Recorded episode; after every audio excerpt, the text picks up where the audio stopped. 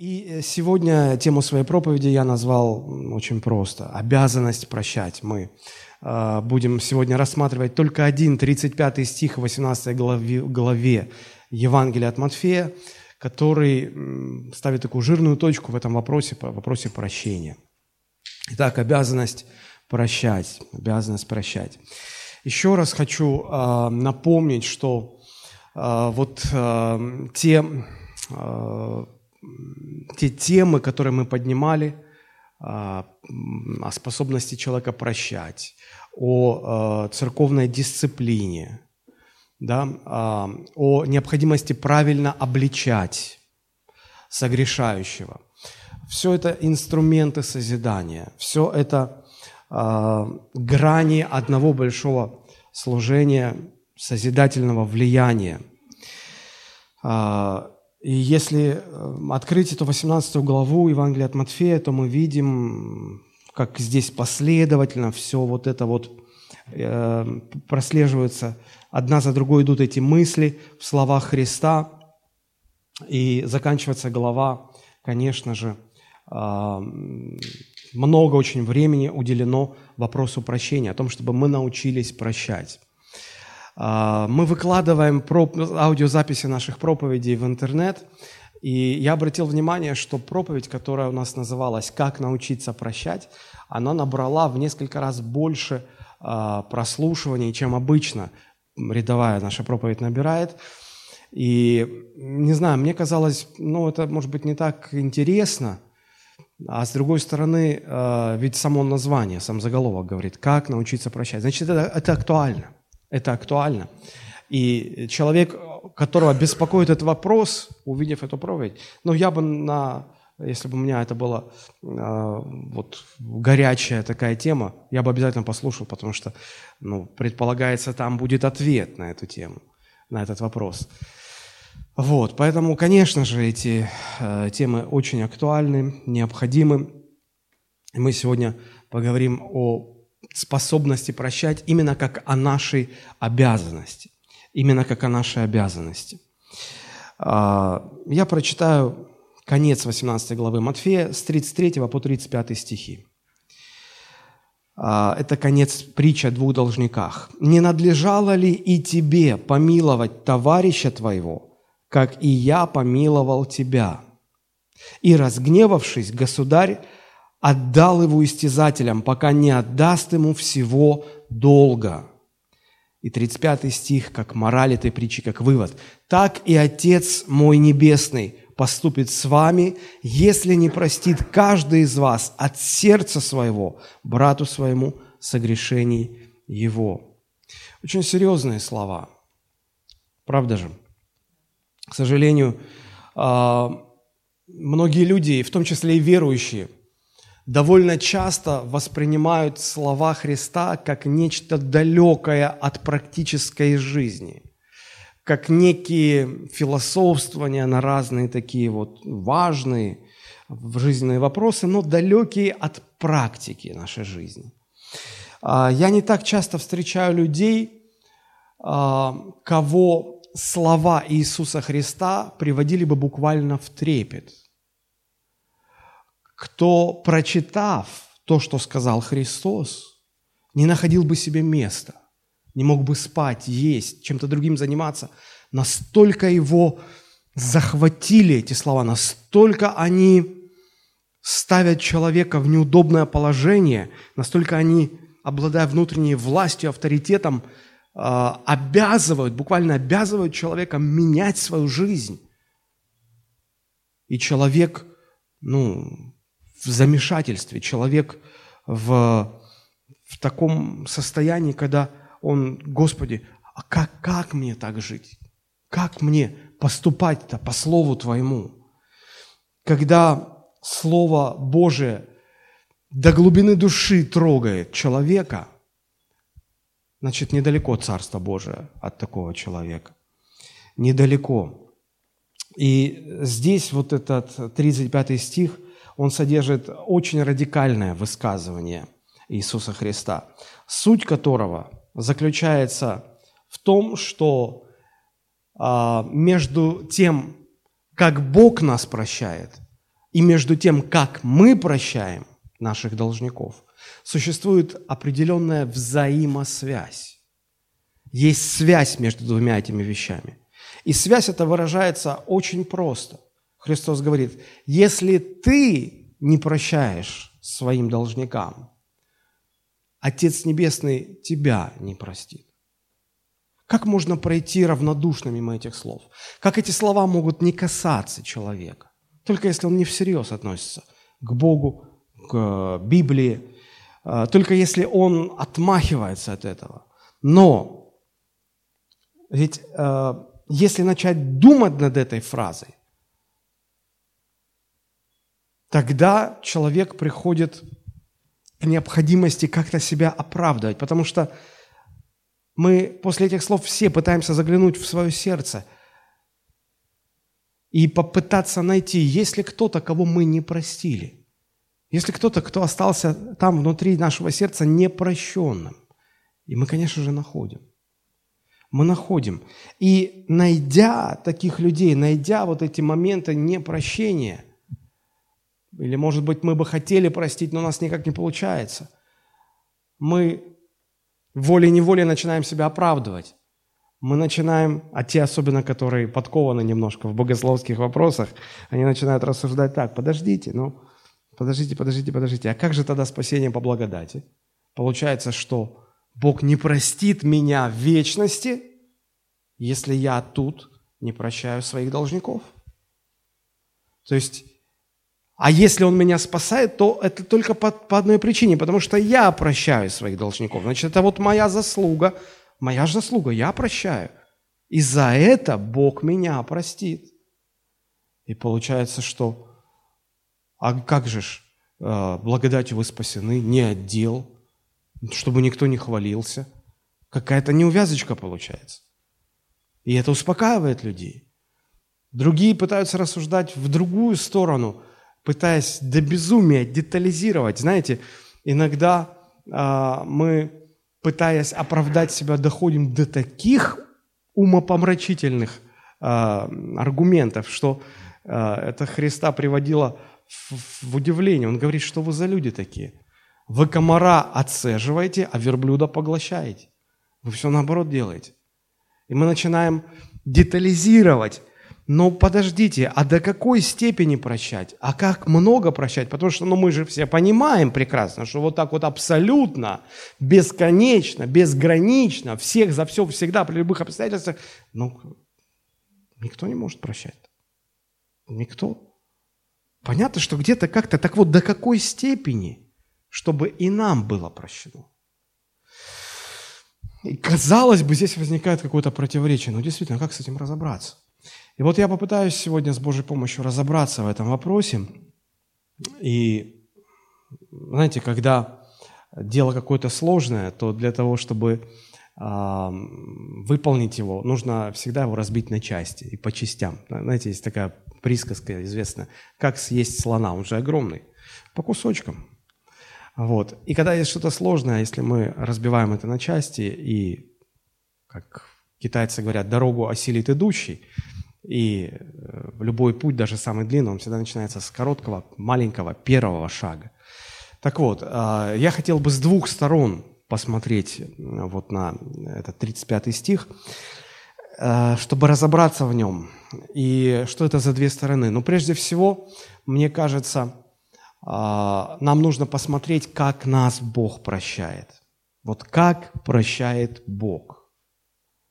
Потому что Поняв это, мы для себя наверняка найдем какие-то а, жемчужины, какие-то а, подсказки, которые помогут нам научиться прощать, как Он нас простил. Потому что мы-то призваны к чему? Прощать так, как Он нас простил. А если мы не изучим и не поймем, как Бог нас прощает, как мы можем выполнить эту заповедь? Как мы можем прощать, как Он? Мы будем прощать, как мы. В силу своих там способностей, широты души и прочих своих аргументов, которые мы себе приводим. Так вот, вначале давайте посмотрим, как прощает Бог. Что вообще такое Божье прощение? Так и Отец мой поступит с вами, если не простит каждый из вас от сердца своего брату своему согрешений его. Как прощает Бог? Мы видим, что здесь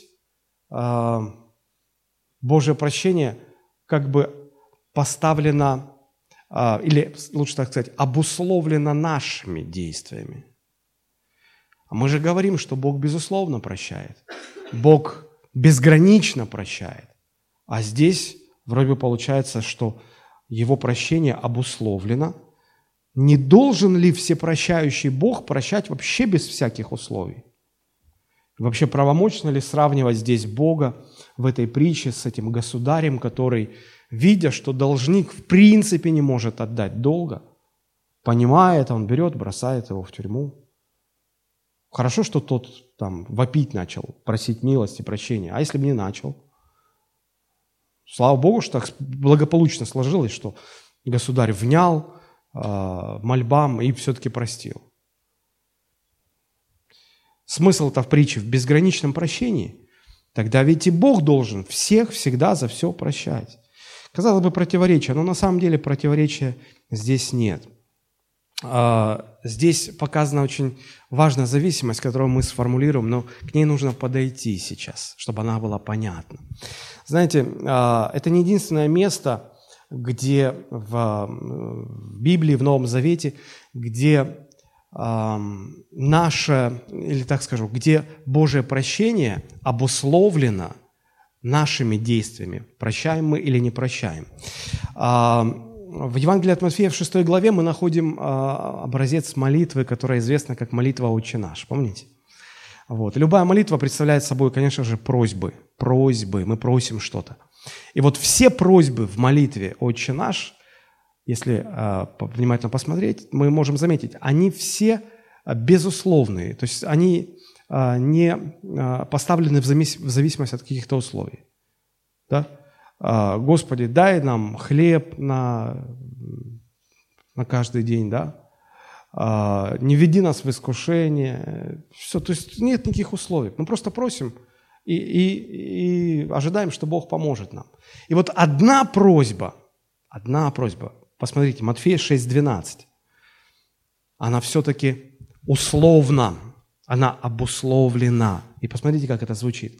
И прости нам долги наши, Просьба же, просьба. Мы просим, Господи, прости нам долги наши.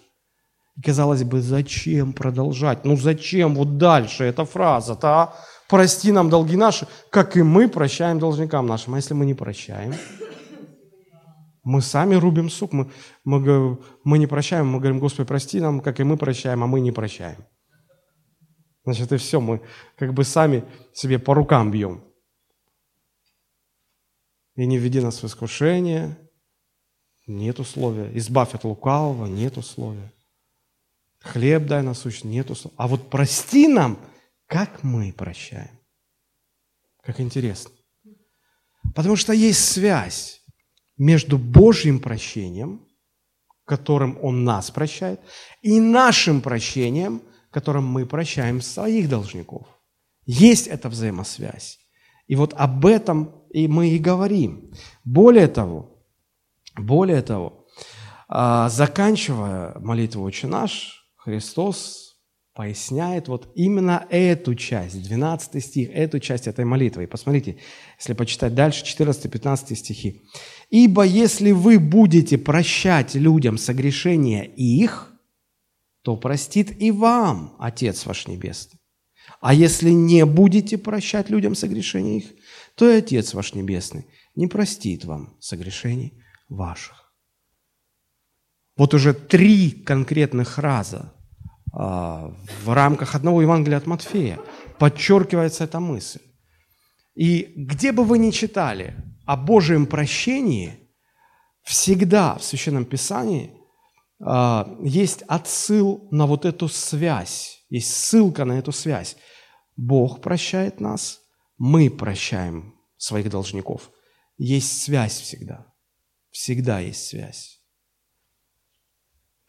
И вот э, Христос детализирует и говорит, поймите, поймите, что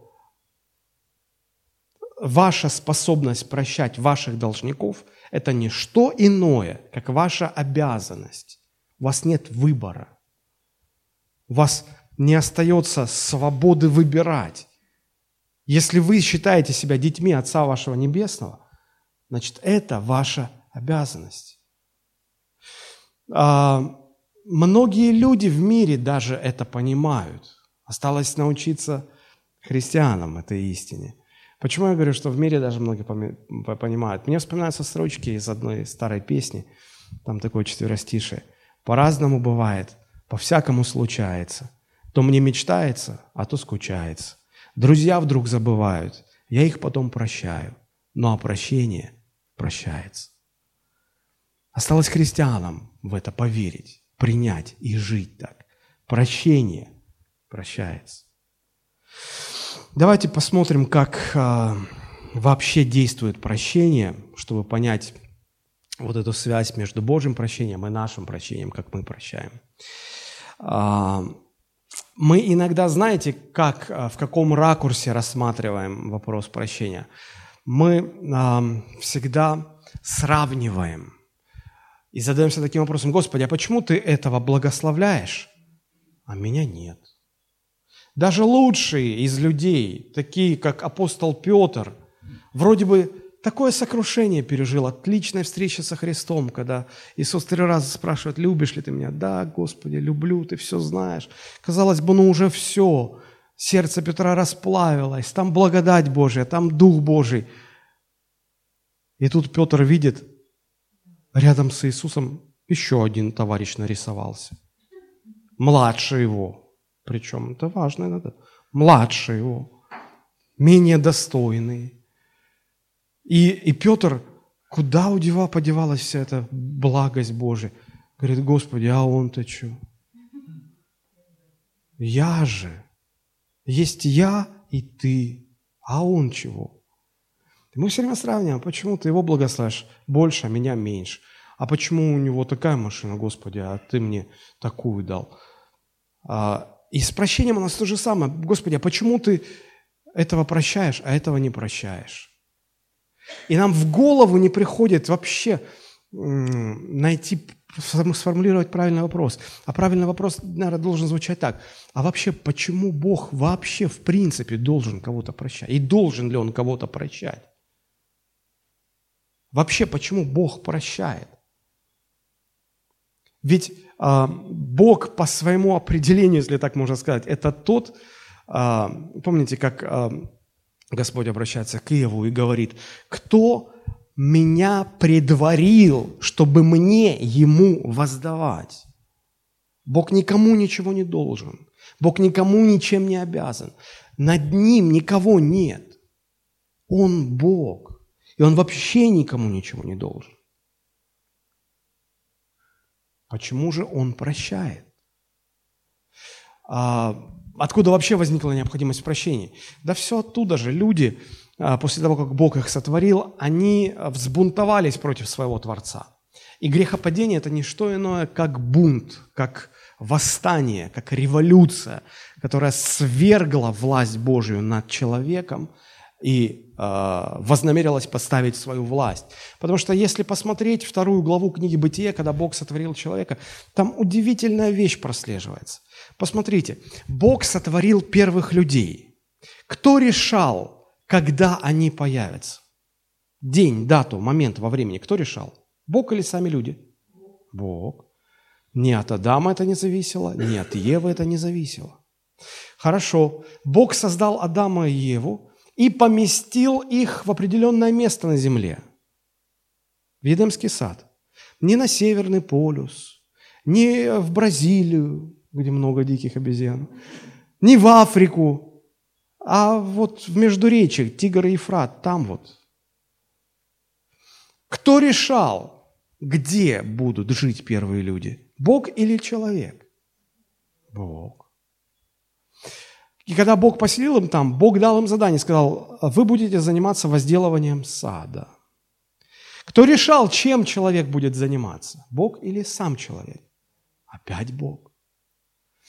Когда Бог посмотрел на Адама и э, увидел, что нет помощника достойного ему, он сказал, «А, у тебя будет жена. Вопрос, кто решал, будет у человека жена или не будет? Бог или сам человек? Опять Бог. Хорошо, сотворил жену, привел. Кто решал, как она будет выглядеть? Какой она будет? Бог или сам Адам? Опять Бог. Мне в последнее время иногда так забавно слушать вот эти истории, Господи, когда, значит, парни там или девушки, вот, Господи, дай мне такую жену. И они начинают там пальцы загибать, чтобы ноги метр пятьдесят были длиной, чтобы худенькая была, чтобы красивая, умная, при деньгах, послушная. Мне всегда после такого перечисления хочется спросить, слушайте, ну если вы даже и найдете такую, вот можно вам задать вопрос, ей ты зачем? Ну вот зачем? У нее и так все есть. А ты такой вот маленький, лысый, толстенький. Ну, куда? А, и, и люди сами проявляют. Или когда девушки там пишут, Господи, я хочу, чтобы он был вот такой, с такими глазами, с такими... Я все время их отправляю в бытие. Кто решал вопросы внешности и прочие стандарты, характеристики, техника, технические характеристики? Бог решал. Если мы дальше будем рассуждать, просто я стараюсь время все-таки экономить, то вы увидите, что все решал Бог. Почему? Потому что у него власть. Потому что Он определяет. Он как Творец, Он как Господин. От него все исходит. В этом проявлялась Божья власть. И дьявол приходит к человеку и говорит, слушай, ну ладно, что ты там все. Мы сами с усами, давай как-то ты сам будешь уже определять. И какая Ева у тебя должна быть, и какая не быть, и сколько детей, и прочее, прочее. Давай как... И люди свергли власть Бога. И люди сами стали решать, что, где, когда, с кем, как, почему и так далее. И вот когда произошел этот бунт, то человек, взбунтовавшийся против Бога, он ничего другого, кроме как гнева Божьего, не заслуживал. Гнев Божий. Друзья, если Бог гневается, э, это страшно. Это страшно. Но люди не всегда э, серьезно воспринимают Бога, не всегда осознают Его величие, могущество, не всегда осознают э, масштабы Божьего гнева. Интересно как людей, э, когда человек сталкивается со стихией какой-то, вот мы недавно э, с женой посмотрели фильм «Землетрясение». О землетрясении, которое произошло в Армении 7 декабря много лет назад. И знаете, действительно, фильм так снят, что ты просто весь фильм плачешь. Тебя потрясает, как это сегодня благодаря технологиям, компьютерам, все это, это так реально все воссоздано. И это страшно, это страшно, что как вот эта вот вся стихия, земля чуть-чуть колебаться начала. И все рушится, люди гибнут. Кажется просто все, конец света. И людей в ужас это приводит, в шок приводит. Люди трепещут перед стихиями, но не трепещут пред Богом, который сотворил эти стихии, который управляет этими стихиями. Одно это землетрясение, казалось, конец света наступил. А когда написано «Вселенная поколеблется», Вселенная, не просто Земля в одном месте, Вселенная поколеблется. Людей не впечатляет гнев Божий. Они как-то слабо себе это представляют. Они не бо... Человек электричества больше боится, чем гнева Божьего боится. И когда мы говорим о прощении, то важно понимать, что абсолютная Божья святость неизбежно требует наказания грешника, для каждого грешника. Бог не может просто закрыть глаза и не обращать внимания. Ну, ладно, там люди взбунтовались, да, ну и не страшно ничего. Ничего, может там изменится. Нет, нет. Когда Господь предупреждал, что если человек согрешит, Он говорил, ты смертью умрешь. Жизнью будешь жить, а смертью умрешь. То есть как-то смертью умрешь. Но это в еврейском языке эта э, словесная форма подчеркивает максимально страшное последствие, что может произойти. И, и Бог не шутил. Знаете, иногда люди думают, что и у Господа так, как у нас. Да? Знаете, в России про законы что говорят? Суровость наших законов компенсируется необязательностью их исполнения. Но у Бога не так, поверьте. Если Господь сказал, смертью умрешь, вот ни, ни на йоту там ничего не изменится. А, и, и уже были прецеденты, когда Бог а, изливал свои суды. Посмотрите, если вы откроете 2 Петра, 2 главу, с 4 по 11 стихи, там очень интересные слова мы находим. 2 Петра 2, 4 и дальше. Смотрите. «Ибо если Бог ангелов, согрешивших, не пощадил, но, связав узами адского мрака, предал блюсти на суд для наказания. Смотрите, Бог ангелов не пощадил. Почему Он людей должен щадить? Интересно. Дальше идем. И если не пощадил первого мира, но в восьми душах сохранил семейство Ноя, проповедника правды, когда навел потоп на мир нечисти, нечестивых.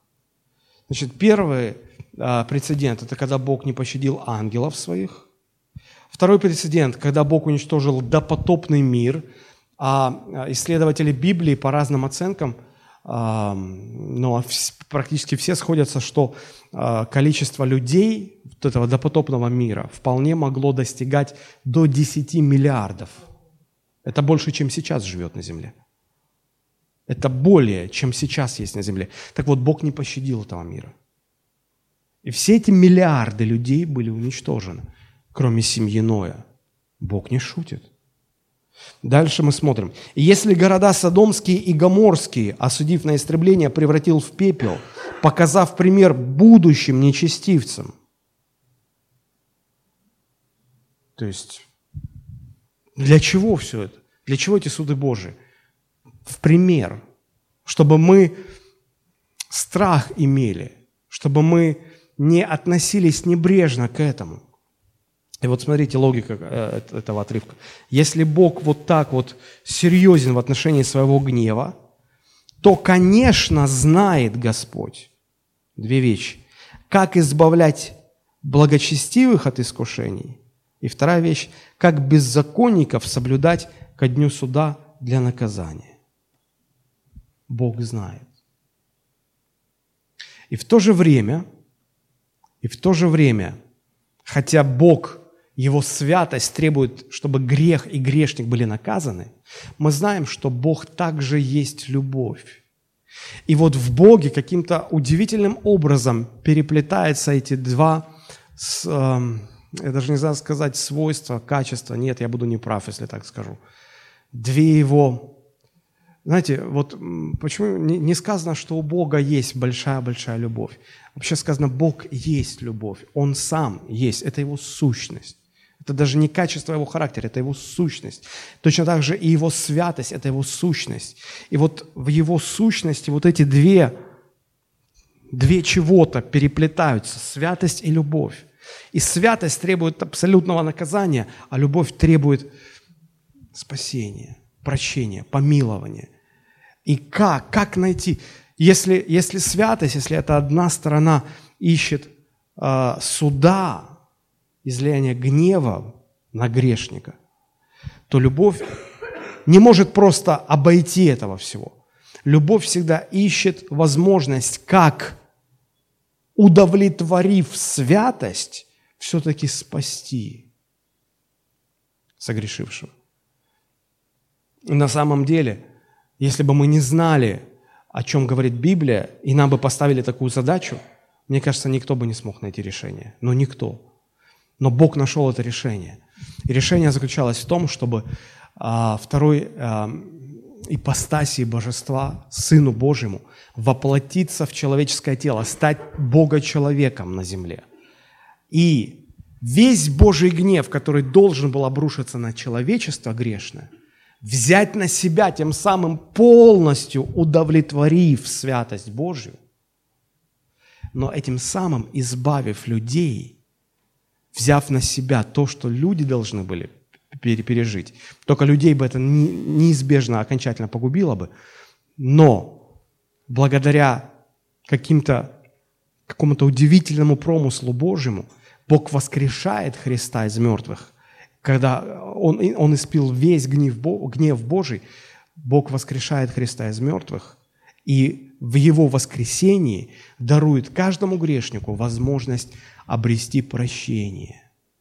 Это не потому, что Он обязан был нас прощать. Это потому, что Его любовь искала и нашла путь, как, не нарушив никаких законов во Вселенной, все-таки спасти грешников. И это удивительно. Единственная причина, по которой Бог прощает человека, заключается в Божьей любви и только в Божьей любви. Ни в коем случае не в нас. Иногда проповедники говорят, ну, знаете, Бог на нас на всех смотрел и видел, что мы ну настолько хороши, настолько хороши, мы настолько ценны, что Он ну не мог так пройти мимо. Из-за нашей ценности, из-за того, что мы такие, ну, мы, мы же венец творения.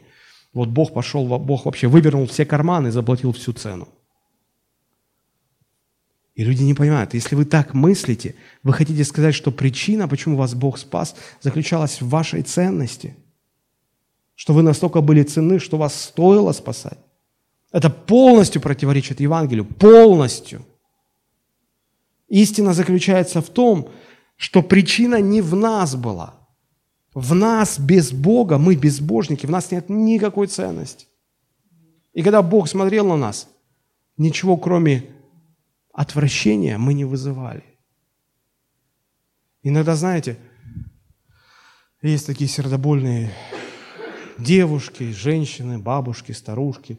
Вот э, непогода, снег, дождь, они на улице стоят там и слышат так мяу, мяу, увидят кого-нибудь котенка. И вот он такой вот жалкий, лапочка такая, вот, вот, вот, вот этого хочется спасти. И они его спасают, потому что вот он им понравился. И это еще можно понять, когда ты спасаешь, ну потому что тебе понравилось, ты какую-то ценность увидел вот, в том, что ты хочешь спасти. Но когда Бог на нас смотрел, погибших, Он не видел никакой ценности, а ее и не было никакой ценности.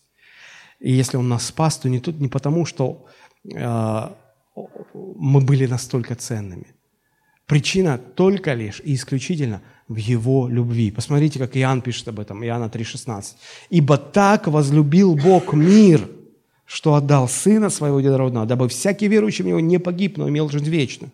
Не сказано, примерно так же не сказано, ибо настолько ценен был человек, что Бог не мог мириться с этим, Бог не мог пройти мимо, Бог не мог оставить все так. И Он отдал, Он вывернул все сокровищницы небес, и Он сполна заплатил, чтобы всякий грешник был бы спасен.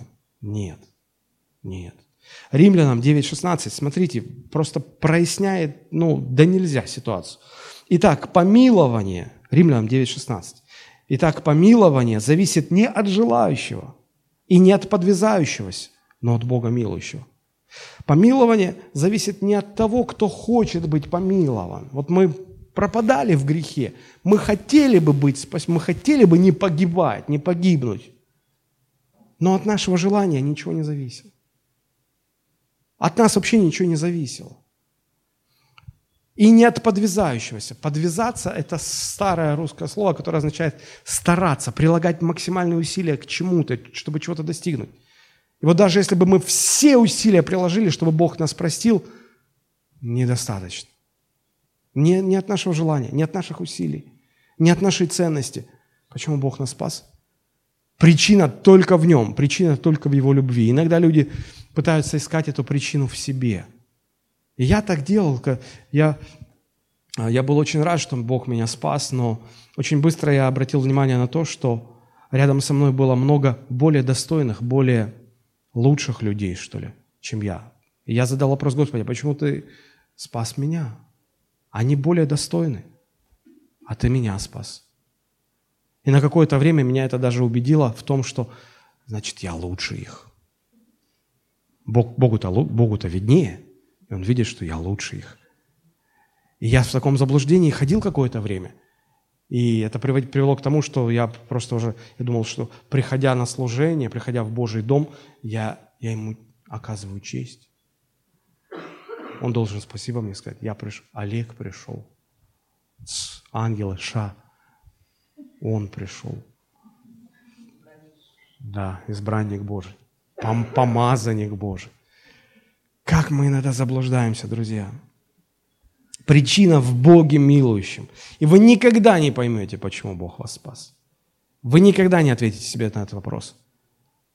Вы никогда не, не, не сможете детализировать ответ, потому что причина только в Боге, и Он ее вам не открывает. Он говорит только в общем, Он вас возлюбил, вот и все. И это прощение, э, э, оно не приходит к нам автоматически. Вот Христос умер за всех людей на кресте, а воскрес из мертвых. И все автоматом прощены. Нет, прощены только те, кто принимают это. Есть Божья сторона, Бог обеспечил возможность спастись.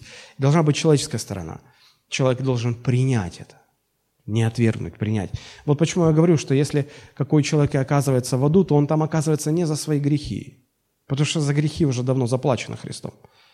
Я всегда людям говорю, если вы окажетесь в аду, то никак не за свои грехи. Я начинаю проповедовать людям, и человек говорит, да не, брось, я бы рад бы в рай, да грехи не пускают. Я говорю, друг, если ты когда-нибудь попадешь в ад, то только не за свои грехи. С твоими грехами уже расплатился Христос. Все, их уже просто нет. Люди так удивленно смотрят, как? А как? А, а, и, ну, ну, ну, и почему я окажусь в аду? Я говорю, если вы окажетесь в аду, то только по одной причине. Потому что вы не приняли того, что сделал для вас Христос. Он простил вас, Он искупил вас, вы не принимаете, не верите в Него. Вот за это, за неверие в благодать люди оказываются в аду, не за свои грехи. Хорошо, а как практически Бог прощает? Мы сейчас поговорили о том, а, в принципе, почему Бог прощает, да, но как практически Он прощает. И здесь я хотел бы выделить два момента. А, немножечко поговорить о вечном Божьем прощении и о ежедневном Божьем прощении. Я провожу это разделение, чтобы лучше понять тот главный вопрос, который я в самом начале проповеди задал. Итак, что значит вечное прощение? Вечное прощение – это то, что нужно человеку для того, чтобы быть спасенным, чтобы не идти в ад чтобы вечность проводить в небесах с Богом. А, смотрите, а, об этом написано в э, Колоссянам 1 глава 12-14 стихи. Если вы откроете Колоссянам 1 глава 12-14, здесь сказано, «Благодаря Бога и Отца, призвавшего нас к участию в наследии святых во свете, избавившего нас от власти тьмы и введшего в царство возлюбленного Сына Своего, в котором мы имеем искупление кровью Его и прощение грехов» мы имеем в нем прощение грехов. И здесь речь идет о каком прощении? О вечном или о ежедневном? О вечном прощении. О вечном прощении. Это то прощение, которое, благодаря которому мы спасены от ада. Посмотрите, от чего зависит это, это прощение. Посмотрите, значит, а, оно же не само по себе оторванное. Вот в нем прощение и все. Это прощение возможно только благодаря тем действиям, которые мы выше видим. Смотрите, в 12 стихе сказано, что Бог призвал нас. Раз действие, да? 13 стих. Бог избавил нас от власти тьмы, от власти дьявола. Это второе действие. Третье действие. Он ввел нас в свое царство. Да? И четвертое. Он искупил нас кровью Сына Своего. Четыре действия. Призвал, избавил, ввел, искупил. Только поэтому мы имеем прощение. От чьих действий зависит вечное прощение? От действий Бога или от действий человека? От действий Бога. Потому что человек ничего не может для, для себя сделать в плане вечного спасения. Теперь идем дальше. Смотрите, а, кто пережил эти действия Бога на себе, кого Бог призвал, кого Бог избавил, кого Бог ввел, кого Бог искупил, те имеют Божие прощение – те имеют Божие прощение. Теперь, способность прощать ближнего является неотъемлемой характеристикой тех, кто уже имеет Божие прощение. Вот если я имею Божие прощение, если я рожден заново, если я рожден свыше, то это характеристика моего естества. Я имею способность прощать ближнего. И вот когда Христос говорит эту фразу, так и Отец мой поступит с вами, если вы не простите своего ближнего, этими словами Христос подчеркивает мысль о том, что ваша способность прощать ближнего – это индикатор, это некий маркер, указывающий на то, что вы рождены свыше. Если Отцом Небесным прощено вам, значит, вы сможете прощать другим. Но если вы не имеете вот этого вечного Божьего прощения, вот что с вами не делая, вы не сможете прощать. Это не угроза. Эти слова не, не угроза, типа, вот не будешь прощать, и тебе не проститься. Нет, это, это, это, это индикатор, который показывает, что только рожденные свыше люди имеют способность безгранично прощать своего ближнего. Конечно, это не означает, что рожденным свыше так легко это делать, так легко прощать. Поймите, прощать всегда тяжело, это всегда очень больно, тяжело, это многого стоит, это трудно. Но те, кто рожден свыше, они всегда осознают, я должен простить.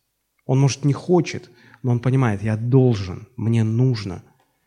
И, может быть, очень трудно это дается, но человек ищет, человек просит, помогите – помолитесь за меня, чтобы Бог укрепил меня, я мог простить. Человек ищет, как мне простить. Почему? Потому что он понимает, я должен, я должен, это обязанность. Прощать – это обязанность. Почему? Потому что мне прощено. Мышление таково у рожденных свыше. Невозрожденный человек даже думать об этом не будет, даже заморачиваться не будет. Он просто отказывается прощать. Он будет искать, как мстить, а не как прощать. Итак, вот то, что касается вечного прощения. Мы не будем здесь долго находиться. А, связь между а, вечным Божьим прощением и нашей способностью прощать ближнего такова. Если мы пережили на себе вечное Божие прощение, тогда мы, мы сами сможем прощать наших должников. Если мы не пережили этого прощения, если мы не рождены заново, мы не, а, мы не попали под эти вот четыре действия – который Бог совершил в нашей жизни, тогда мы не сможем прощать. Тогда мы даже не будем стараться, мы даже не будем пытаться прощать. Мы будем думать, как отомстить, как, как э, восстановить справедливость. Теперь, это что касается вечного прощения, Бог простил нас, и, и это прощение дает нам спасение от ада в вечности. А теперь, что такое ежедневное прощение? Ежедневное прощение. Ежедневное прощение. Знаете, мы, мы говорили, что человек, если рожден свыше, и кто-то его обидел, он признает, что ему нужно простить, признает. Но в силу тех или иных причин он не прощает. И вот он живет в этом состоянии. Я не прощаю, хотя знаю, что должен. Но я не прощаю. Но знаю. Вот об этом сейчас мы немножечко поговорим. А, такой человек, рожденный свыше человек, еще раз повторю, он не лишается вечного спасения, а, он, не перест... он не теряет свое спасение, он а, не теряет вечного прощения, но он лишается ежедневного прощения Божьего. Чтобы лучше понять это, я приведу такую аналогию. А, представьте семья, отец, мать, дети. Семья, в которой есть родители и дети. Согласитесь, это частое явление, когда дети а, что-то делают не так в семье, когда дети провинились перед родителями, и родители их наказывают. И вот чтобы отношения, ну, естественно, когда, когда, когда дело дошло до наказания, понятно, что отношения между родителями и детьми уже нарушены. И вот что должны сделать дети, чтобы взаимоотношения восстановились, наладились? Попросить прощения. А родители должны их простить. То есть дети должны покаяться, дети должны попросить прощения. Но пока дети не каются, а согласитесь, практика такова, что дети не спешат признавать свою вину – и вот пока дети не признают своей вины, родители остаются недовольными детьми своими. Правда же? И взаимоотношения нарушены. Напряжение царит во взаимоотношениях. Но Перестают ли родители любить своих детей? Нет. Выгоняют ли родители своих детей из дома? Нет. Отрекаются ли они, говоря, что все, у меня больше нет детей, вы мне не дети? Нет. Что меняется? Меняется ежедневное хождение, взаимоотношения с родителями. Да, вот это не, не вечный а, аспект взаимоотношений, а вот ежедневный нуждается в восстановлении. Подобно этому и в семье Божьих детей. Бог наш Небесный Отец, мы Его дети, и мы, как дети Его, иногда делаем что-то не так. И когда мы провинились перед Богом, то Бог нас наказывает, именно как Отец наказывает детей. Об этом в послании к евреям написано, 12 глава, 7 стих. «Если вы терпите наказание, то Бог поступает с вами, как с сынами. Ибо если какой сын, которого бы не наказывал Отец?» Иногда мы смотрим на неспасенных людей и думаем, они столько зла творят, почему им наказания нет? Они не дети Божии. И все их наказание ждет их в вечности. На земле их Бог не наказывает. Но смотришь на христиан, казалось бы, как пророк говорил, в какое место вас еще бить? Дети мои непослушные. Бог их наказывает и наказывает, наказывает и наказывает. наказывает. Почему? Потому что они дети. Бог наказывает своих детей здесь, на земле, чтобы в вечности они были в вечном блаженстве. И порою Бог не трогает здесь, на земле, грешников, которые не являются его детьми. Просто не трогает. От чего создается ощущение безнаказанности. Потому что все наказание их ждет в вечности. Нам надо это понимать. И вот Бог наказывает нас, если мы что-то делаем не так. Перестаем ли мы от этого быть э, Божьими детьми? Нет. Отрекается Он от нас? Нет. Перестает Он нас любить? Нет. А, нарушается ли наше вечное спасение? Тоже нет. А что нарушается? Наше ежедневное хождение. Помимо вечного прощения, мы нуждаемся в каждодневном Божьем прощении. Вот о чем идет речь. И э, Бог предусмотрел вот такое каждодневное прощение для своих детей зная, что они будут делать что-то не так, и Бог будет их наказывать. И вот смотрите, 1 Иоанна 1.9 написано, «Если же мы исповедуем грехи наши, то Он, будучи верен и праведен, простит нам грехи наши и очистит нас от всякой неправды». Это только для Божьих детей.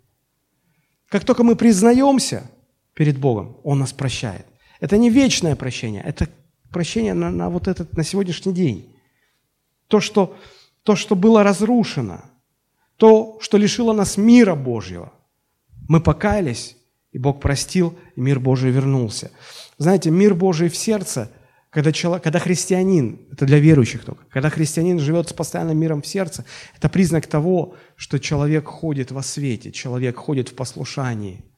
Потому что если человек начинает не слушаться Бога, нарушается э, гармония взаимоотношений, каждодневных, и человек теряет этот мир. И потерянный мир свидетельствует о том, что человек в неправильном положении перед Богом. Он не потерял вечного спасения. Ему нужно признаться в своем грехе и восстановить прощение каждодневное, чтобы ходить в каждодневном прощении. А, смотрите, как дальше Иоанн продолжает об этом писать. 1 Иоанна, 2 глава, 1 стих. «Дети мои, сие пишу вам, чтобы вы не согрешали, но если бы кто согрешил, а вы же будете согрешать, то мы имеем ходатая пред Отцом, Иисуса Христа, праведника. Он наш адвокат. Вот это ходатая слово в греческом оригинале, там стоит слово адвокат. Он наш адвокат. Смотрите, что делает Христос. Христос приобрел нам вечное прощение, благодаря которому мы спасены в вечности. И Он сейчас нам обеспечивает каждодневное прощение, когда мы, будучи уже христианами, что-то не так делаем, потом каемся, мы получаем прощение. Два аспекта прощения – вечное и каждодневное – Благодаря каждодневному прощению мы продолжаем сохранять а, правильные отношения с Богом. Мы имеем мир в сердце каждый день. Хотел бы вам привести иллюстрацию а, жизни Божьего человека, который а, лишил себя ежедневного прощения. Это был Давид, царь Давид. Откройте Псалом 31. Давид был спасенным человеком, конечно же. И он наслаждался миром Божьим в сердце. И вот однажды он согрешает – и здесь, в этом псалме, Давид увековечивает свои внутренние переживания. Посмотрите. Псалом 31 с 1 стиха. «Блажен, кому отпущены беззаконие и чьи грехи покрыты». Как торжественно это звучит. Это говорится о ежедневном прощении. Потому что смотрите дальше, то, что написано. «Блажен человек, которому Господь не вменит греха, и в чем духе нет лукавства. Когда я молчал, то есть он согрешил и не спешил признавать свой грех, не спешил каяться, молчал. Мы тоже так часто делаем. Мы согрешили, затаились. Нам неприятно признавать свою неправоту, свою вину. Когда я молчал, что происходит? Бог забирает свой мир из сердца нашего, потому что наши взаимоотношения нарушаются. Мы виновны перед Ним и не просим прощения, и возникает натяжение. Отношения рушатся, рушатся, каждодневные отношения рушатся. Хотя мы все же Его дети, но каждодневные отношения рушатся. И вот к чему это приводит? «Обветшали кости мои от вседневного стенания моего, ибо день и ночь тяготела надо мною рука Твоя».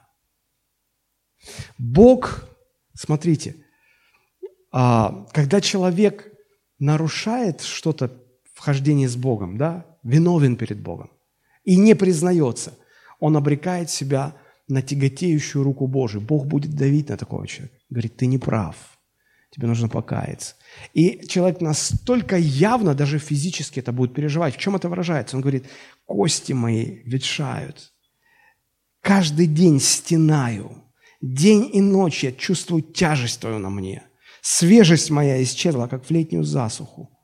Посмотрите, как в народе говорят, как колбасит этого человека. Как его... Он место себе не находит. Он не знает, куда деть себя. И посмотрите, что, к чему в конце концов все э, приходит.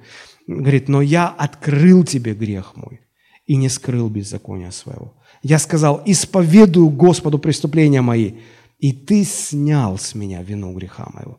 И вот когда Бог снимает вот это каждодневное прощение, и тогда Давид с такой радостью, с таким торжеством восклицает «блажен». Вот это слово «блажен» это означает максимально счастлив. Человек, кому отпущено беззаконие, и чьи грехи прощены, покрыты. Радость возвращается, мир возвращается. Ты опять на крыльях паришь, ты летаешь, ты летаешь, ты летаешь.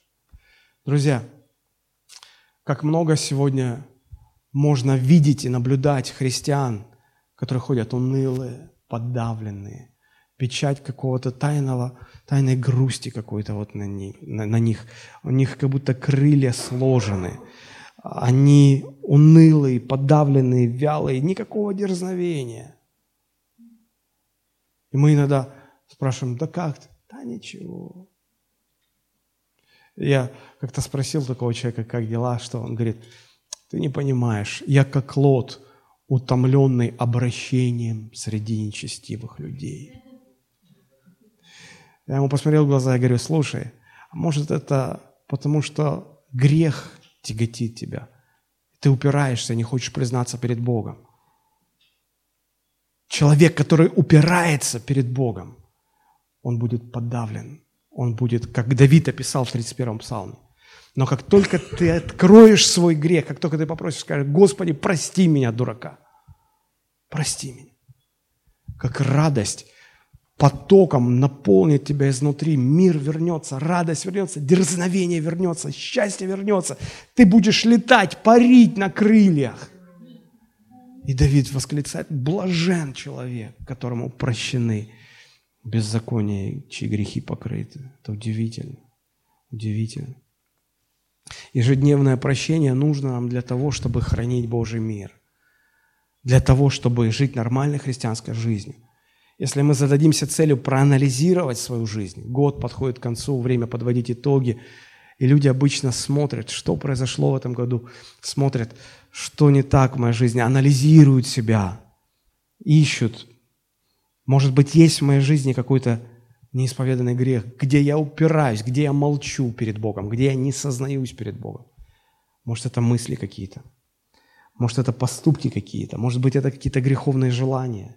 Я хочу, а Бог это запрещает. Может быть, это что-то, на что глаза мои смотрят, а я знаю, что не должны смотреть. а я делаю все равно. Может быть, это что-то такое, за что я должен попросить прощения у Бога,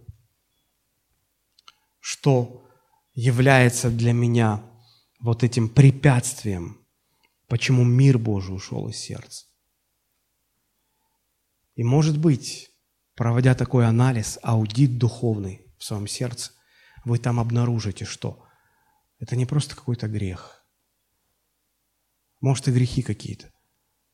А может быть, это человек, которого вы не простили. Может быть, это просто ваше непрощение. Может быть, это просто боль и горечь, оставшаяся от того, что вас кто-то обидел. Это осталось в вашем сердце. И оно давит на вас. И оно вам не дает покоя. Она будет тяготить вас. Пока вы не простите этого человека от сердца, вы не обретете внутреннего мира. Вот Бог так прощает. Бог прощает нас в плане вечного прощения. И Бог дает нам прощение в нашем каждодневном хождении с Ним, когда мы строим с Ним отношения каждый день. Уже вот это а, много, намного открывает нам глаза, согласитесь. Теперь давайте перейдем под конец ко второй части. Поняв, по верхам, конечно же, поняв, как Бог нас прощает, давайте посмотрим, как нам надо прощать. Чему мы можем здесь научиться, чтобы мы могли прощать ближнего, как Бог во Христе простил нам. И я хотел бы поделиться с вами тремя простыми очень принципами, чтобы они помогли нам в уходящем году. Итак, смотрите, 35 стих, 18 глава Матфея. «Так и Отец мой Небесный поступит с вами, если не простит каждый из вас от сердца своего брату своему согрешение его». Как, каким должно быть наше прощение ближнего? От сердца. Каждый должен простить от сердца. Так и написано, прощать от всего сердца. Это не значит формально простить. Ну, я же христианин, да, ну все, иди прощаю. На словах ты простил, а в сердце что осталось? А в сердце боль осталась, а в сердце горечь осталась, а в сердце тяжело. Так вот Христос говорит, не, не от слов, не на словах прости, а от сердца прости. Это что-то, прощение – это что-то, что происходит в сердце человека. Когда нас обижают, что-то происходит в сердце. Туда поселяется боль, туда поселяется горечь. Прощение, когда мы прощаем своему обидчику, это тоже что-то, что происходит в сердце, внутри человека. Когда мы справляемся с горечью и с болью. Не всегда горечь и боль уходит. Есть какие-то вещи, с которыми человеку приходится жить всю жизнь. Но прощение – это либо когда тебе удалось избавиться от этого, выкинуть это из своего сердца. Или же, если это, это такое, что ты с этим, тебе остается с этим всю жизнь жить, то ты имеешь контроль над этим. Ты укротил эту боль, ты укротил это, э, эту горечь. Ты победил ее, хотя она и не исчезла до конца, но ты победил ее. Вот что значит простить от сердца. А, мы должны понимать, что вот когда Бог призывает нас прощать, здесь есть как бы две стороны. Первая сторона а, – то, что человек-то зло нам сделал, да? Вот. И, и наша ошибка очень часто заключается в том, что, пережив на себе зло со стороны ближнего, мы начинаем заботиться о восстановлении справедливости. Мы понимаем, что ему надо воздать. Ну, как-то наказать его надо. Он же не прав. Он же не прав. И вот Бог говорит, пойми, то, что он гадость сделал против тебя, я с ним разберусь, обязательно я с ним разберусь. Это его проблема, он будет иметь дело со мной. Это, но это его проблема. Твоя же проблема, ты имеешь дело с горечью в своем сердце. Вот здесь, в своем сердце разберись А с ним, с твоим обидчиком, я сам разберусь. Будь уверен, я разберусь. Вот что значит от сердца простить. Возьмите на вооружение этот принцип. Второй момент. Он вытекает из первого. Откажитесь от мести.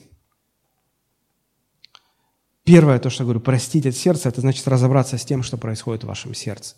Второй момент. Откажитесь от мести. Не позволяйте себе мстить. Это не ваша проблема. Этим будет заниматься Бог. Ваша проблема – разобраться с тем, что в вашем сердце. Простить в сердце.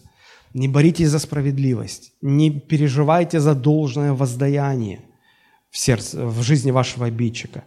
Вообще это не наша прерогатива. А, наша задача или наша ответственность победить то, что происходит в нашем сердце. А разобраться с обидчиком – это решает Бог. Посмотрите, как об этом написано Римлянам, 12 глава, 19-21 стихи. «Не мстите за себя, возлюбленные, но дайте место гневу Божьему». Почему так сказано? Потому что, когда нас обижают, первое, на что мы порываемся внутренне – мстить. И мы занимаем место, с которого происходит мщение. А Бог говорит, это не ваше место. Место мщения – это место Божье. Бог там будет. И Бог будет решать, когда, где, как, в какой мере, каким образом воздать человеку, обидевшему вас. Это Бог решает, это Бог делает. Поэтому дайте место Божьему гневу. Сами за себя не мстите. Потому что написано, мне отмщение, я воздам, говорит Господь. Потому что если мы начинаем мстить, мы себя возомнили Богом. Мы выполняем Его работу. Не надо, Он сам способен. Не пытайтесь стать Богом, это ни к чему хорошему не приведет. А что делать? А вот что делать. Смотрите, итак, если враг твой голоден, накорми его. Как я его, как я его накормлю? У меня же злость на него. В том-то и дело. Прости его, победи злость. И видя, что он голоден, прояви сострадание. Пусть не горечь обиды управляет твоим поведением, твоим отношением к нему, а любовь. Когда, если у тебя в сердце любовь, и ты видишь голодного, что любовь говорит сделать? Накормить. Если жаждет, что любовь говорит сделать? Напои его. И вот дальше идет фраза, которую многие совершенно неправильно понимают. «Ибо делая это, ты соберешь ему на голову горящие угли».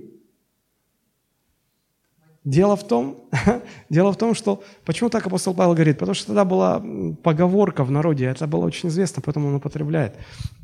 Делая так, ты собираешь горящие угли. Вот как неправильно сегодня христиане понимают.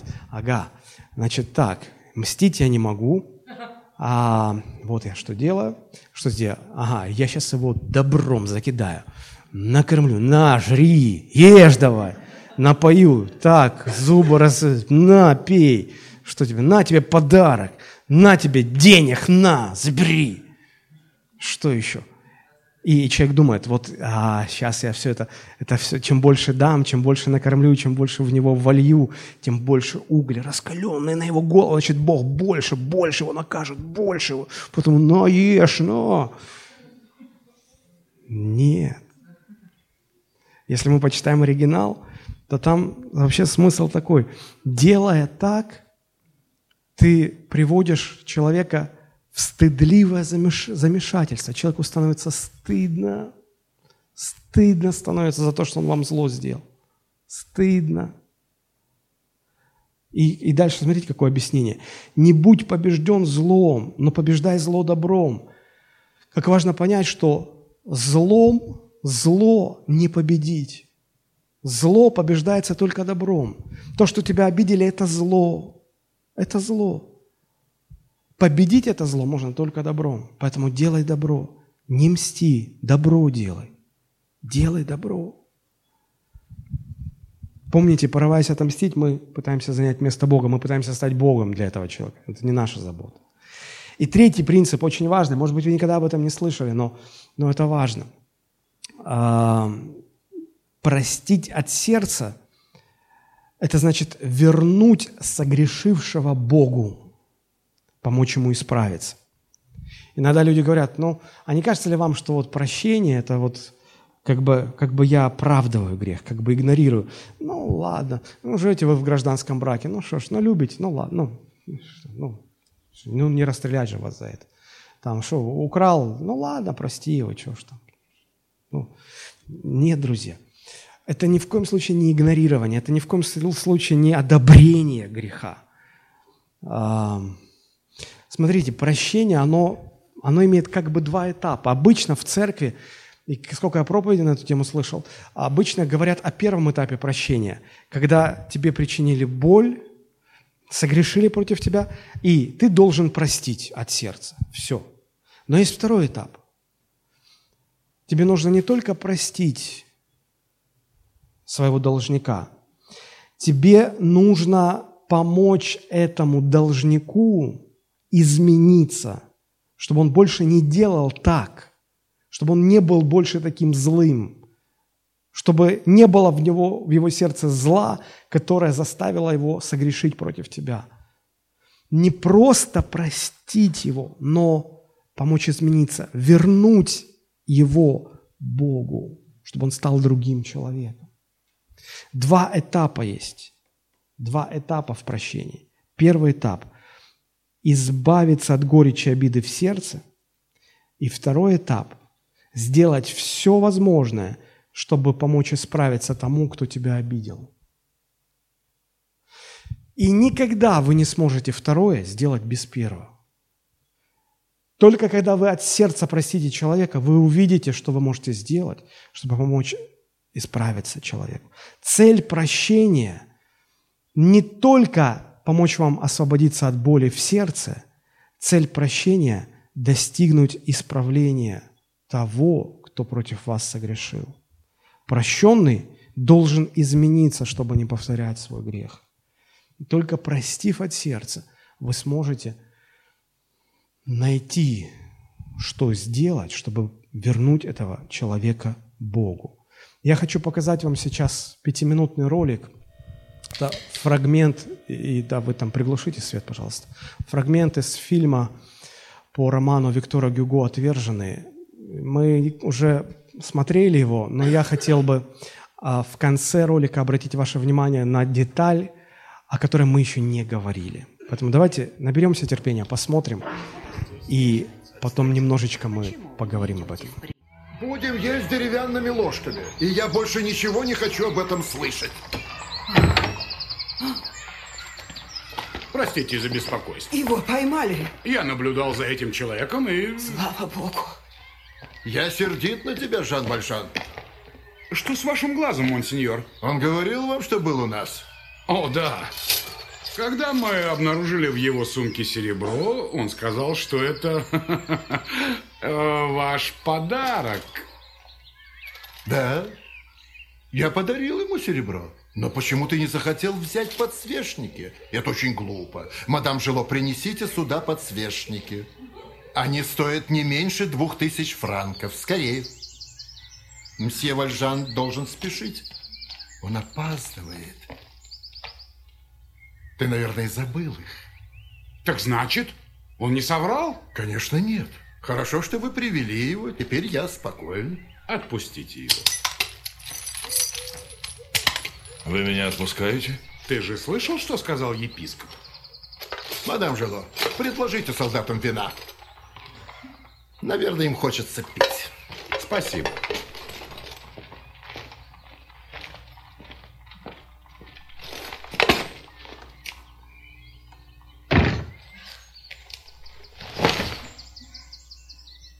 Не забывай.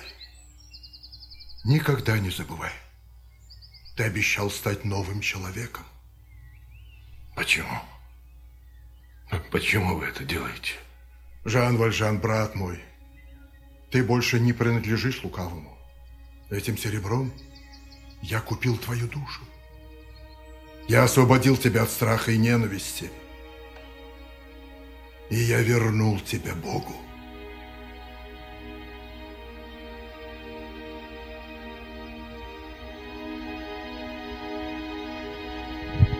Вот эта фраза «Я вернул тебя Богу». Конечная цель прощения не просто избавиться от горечи и боли в своем сердце, вернуть Богу того, кто согрешил против меня. Посмотрите, как удивительно этот епископ повел себя. Против него согрешили. Он принял в дом человека, которого все отказывались пускать. Он дал ему еду, ночлег. И как, как, как несправедливо этот Жан Вальжан поступает против епископа. Но он уже простил. На момент этой встречи епископ уже его простил. У него уже не было в сердце горечи и боли. Уже не было. Поэтому, когда его привели, он смог найти в себе понимание, что сделать, чтобы вернуть этого грешника к Богу. Вот что такое прощение, настоящее прощение. Вернуть согрешившего Богу, чтобы он перестал грешить. Если вы читали этот роман или смотрели этот фильм, вы знаете, что а, вот эта встреча этого измученного человека, искореженного жизнью.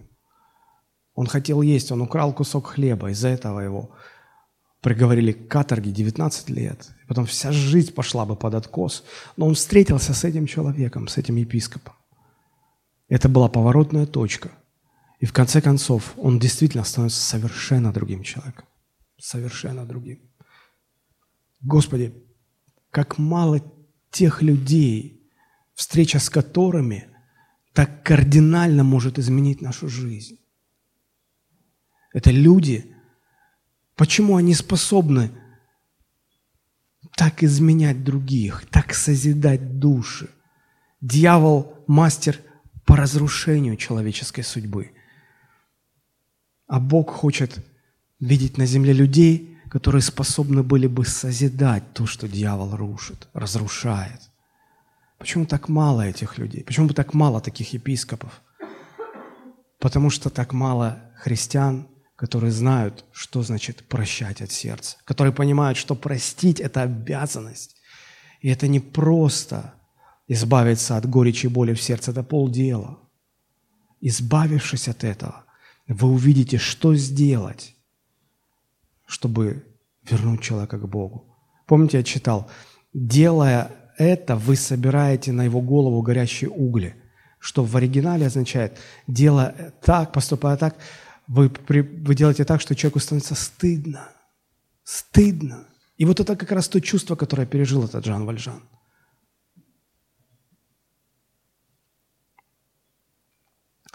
Как Богу нужны дети, Его дети, Божьи дети, кто мог бы вот так вот скинуть капюшон – со своего обидчика, посмотреть ему в глаза и сказать, сделать ему добро, вопреки всяким справедливостям, глядя в глаза сказать, помни, тем, что я сейчас делаю, я возвращаю тебя Богу. Вот то, что сегодня нужно церкви. Вот почему сегодня церковь слабая. Потому что нет этого. Друзья, у нас время подошло к концу, и нам нужно заканчивать. Может быть, в вашей жизни такой момент, вы поняли, что вам нужно кого-то простить, и вам больно, вам тяжело, вы не, вы не чувствуете силы. Я хотел бы помолиться сейчас за тех людей, которые хотят простить, и, вам тяжело. Просто чтобы Бог дал вам Его благодать, чтобы Бог помог вам, услышав, поняв то, о чем мы сегодня говорили, чтобы Бог дал вам, может быть, последнюю какую-то капельку благодати, которая перевесит все, и вы простите. Если есть такие люди, давайте мы сейчас поднимемся все вместе. Друзья, хотел бы попросить вас присесть сейчас, и у нас есть буквально 2-3 минутки. Мы закончили эту тему, и у меня на сердце есть желание, если если есть вам что сказать по тем темам, о прощении, может быть, что-то, что вы поняли, что вы, может быть, вас распирает сейчас от осознания какой-то истины, вы хотите засвидетельствовать, что Бог с вами сделал, а, от, а, вот, от понимания того, о чем мы говорили. Я хотел бы дать две-три минутки сказать. Если нет, то мы просто завершим. Но, может быть, есть такие люди. Да, пожалуйста. Я тоже буду то очень коротко. Вы знаете, что у нас с мужем долго не было детей. В 2007 году я забеременела и через две недели потеряла ребенка. Вы даже не представляете, что я переживала в этот момент по отношению к Богу. Такая боль, такая обида. Но это уже было потом. Я поняла, что это была боль и обида. Я э, с февраля месяца 2007 года по, э, наверное, сейчас скажу точно, до начала мая 2008 года, то есть полтора года, я, оказывается, была обижена очень сильно на Бога. Что в этот момент происходило за полтора года в моей жизни, вы знаете, это какой-то сущий ад. А, у меня были ко всем людям претензии. Я никого не могла простить, я всех судила. И знаете, вот такое вот состояние какого-то вот злости, постоянной неудовлетворенности. Ты вроде бы с виду, ну, у тебя в жизни все нормально, но внутри тебя, вот как говорил Давид, ветшают кости. Все нарушается. В молитвах какие-то претензии, стоны, плачи. Вот я не могла понять, что со мной происходит. Я вроде бы хочу служить людям, а не могу. Вот, вот что-то не дает. У меня, я не могла понять, я не, я не могла находить милости для людей в своей жизни. И знаете, в один прекрасный э, вечер я тогда начала свой бизнес. Ничего не получалось. Я думаю, да что же это такое? Я как рыба об лед бьюсь. Ничего в жизни не выходит, вроде бы с Богом. А жизнь такое ощущение, что ко дну идет. Слава Богу за нашего пастора. Знаете, вот если вы выбираете себе духовного наставника, верьте ему. Э, это человек, который не лукавит. И я позвонила ему, я говорю, пастор, со мной такое происходит, я не могу вам даже описать. Он говорит, Оля, хорошо, что ты позвонила, потому что, говорит, я сам хотел тебе позвонить и сказать и начал мне описывать все, что со мной происходит. Это знала только я. Даже мой муж не знал, что со мной происходит. Я так благодарна, что вот есть люди, которые духовно зрелые, которым вот можно открыться, и как доктор он просто извлечет вот эту вот гадость из тебя. И он говорит, начал ну, перечислять все-все-все, и я говорю, пастор, откуда вы все знаете, что со мной происходит? Говорит, Оль, говорит, ты обижена на Бога. Вы знаете, в этот момент я говорю, как обижена на Бога? То есть я даже не осознавала, что я обиделась на Бога. Он говорит, есть причина. И, знаете, причина была до того старая, что я даже, что я даже не могла подумать, что вот 2000, то есть полтора года назад это произошло событие со мной, да, я попала в больницу, и вот это событие, оно повлекло вот то, что я обиделась на Бога в этот момент. Вы знаете, я, когда положила трубку, я пришла ну, вот, к себе на кухню, я встала на колени, я говорю, Господи, говорю, я я верю этому человеку, потому что, ну, вот как бы он, он-то знает, он-то видит, я ему доверяю. Говорю, ну я не могу поверить, как я на тебя обиделась. Как это так произошло, что я на тебя так незаметно для себя обиделась? И, вы знаете, а, я говорю, ты меня прости, но я даже покаяться толком не могла, вообще ничего не могла сделать. Я говорю, просто прости. Я даже не осознаю вот сейчас глубины, насколько это все происходит и происходило. И не представляете, вот я только положила трубку, и вот на, в этот же день я говорю, Господи, говорю, ну вот просто очисти от всего, и пусть откроется небо в моей жизни, потому что оно было, вот, знаете, как вот свинцовые тучи, вот как будто бы ничего не получается, ты хоть что хочешь делай. И в этот же вечер, вот буквально через час, звонят заказчики, такого не было вообще. И в моем бизнесе начался прорыв – я стою, вот знаете, вот есть обида, которая не дает вообще ничему в жизни к нашу прийти, ничему хорошему, есть только разрушение. И когда ты осознаешь и принимаешь действительно вот силы для того, чтобы найти в себе и простить вот то, что происходит, да, какие-то непонятные вещи начинают происходить. Такая благодать начинает работать и радость, что, что у тебя мир, и вот, вот, наверное, вот этот мир, он превыше всего, который невозможно нигде приобрести. Спасибо за внимание. Спасибо. Слава Богу.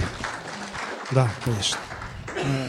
Э, три года назад у меня э, работал один человек, и, и он как-то начал мне делать гадости.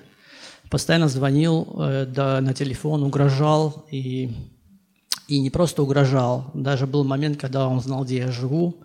Пришел ко мне домой, а у меня первый этаж, и там еще дворик свой. Он пришел, все сломал, там дверь стучался.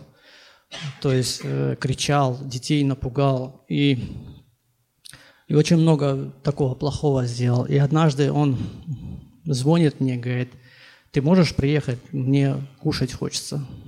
Я взял просто и поехал, и, и просто дал ему деньги на кушать.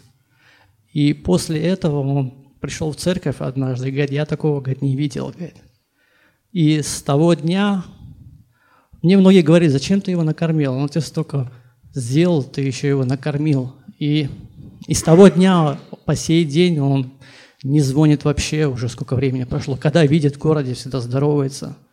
Вот, ну вот как бы такое свидетельство. То есть его отношение изменилось? Изменилось полностью, да. Угу. Спасибо.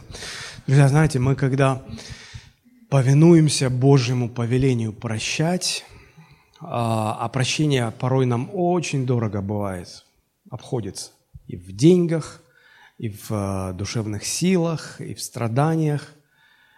Мы первое время радуемся больше тому, что Бог нас не оставляет. Да? Вот мы простили, и, конечно, те деньги, которые мы простили, не вернешь. И как-то раз получается, что Бог с другой стороны эти деньги восполняет нам. И это радостно, конечно. Конечно, Бог не оставит никогда. Бог не оставляет своих детей, когда они поступают по воле Божьей. Но придет момент, когда мы, знаете, будем больше радоваться не тому, что Бог нас не оставил в наших трудностях, а тому, что наше прощение помогло кому-то вернуться к Богу, помогло кому-то измениться. Вот как, как этот а, епископ радовался потом тому, что э, этот человек уже стал другим. В этом ценность, ценность созидания других душ, ценность созидания церкви. А, я думаю, что вот мы можем в этой теме... Она, конечно, безграничная, мы, может быть, только поверхностно, кусу... верхушечки только коснулись, и мы будем возвращаться еще к этой теме, теме прощения. Но пока, я думаю, что мы можем поставить такую хорошую, жирную точку и продолжать доверять Богу, что Он дальше будет изменять нас изнутри, и мы, мы будем преображаться. И как бы хотелось, чтобы через год, когда мы будем вот в конце года собираться – а, здесь или в другом месте, чтобы мы могли все-таки себе а, ну вот, признаться в том, что все-таки за год Господу удалось очень сильно нас изменить. И вот моя мечта, мое желание, моя молитва к Богу, чтобы Бог нас менял как можно больше, как можно глубже, потому что времени остается мало, а столько еще нужно сделать, столько еще людей ожидают, что через нас Бог придет в их жизнь. Может, они не сознают это, но Бог хочет через нас прийти к тысячам людей. И поэтому у меня такие ожидания от Нового года, чтобы Господь еще больше над нами работал и больше через нас действовал. Но сейчас время наше, конечно, подошло к концу. Давайте мы помолимся за молитвенные записки. Давайте.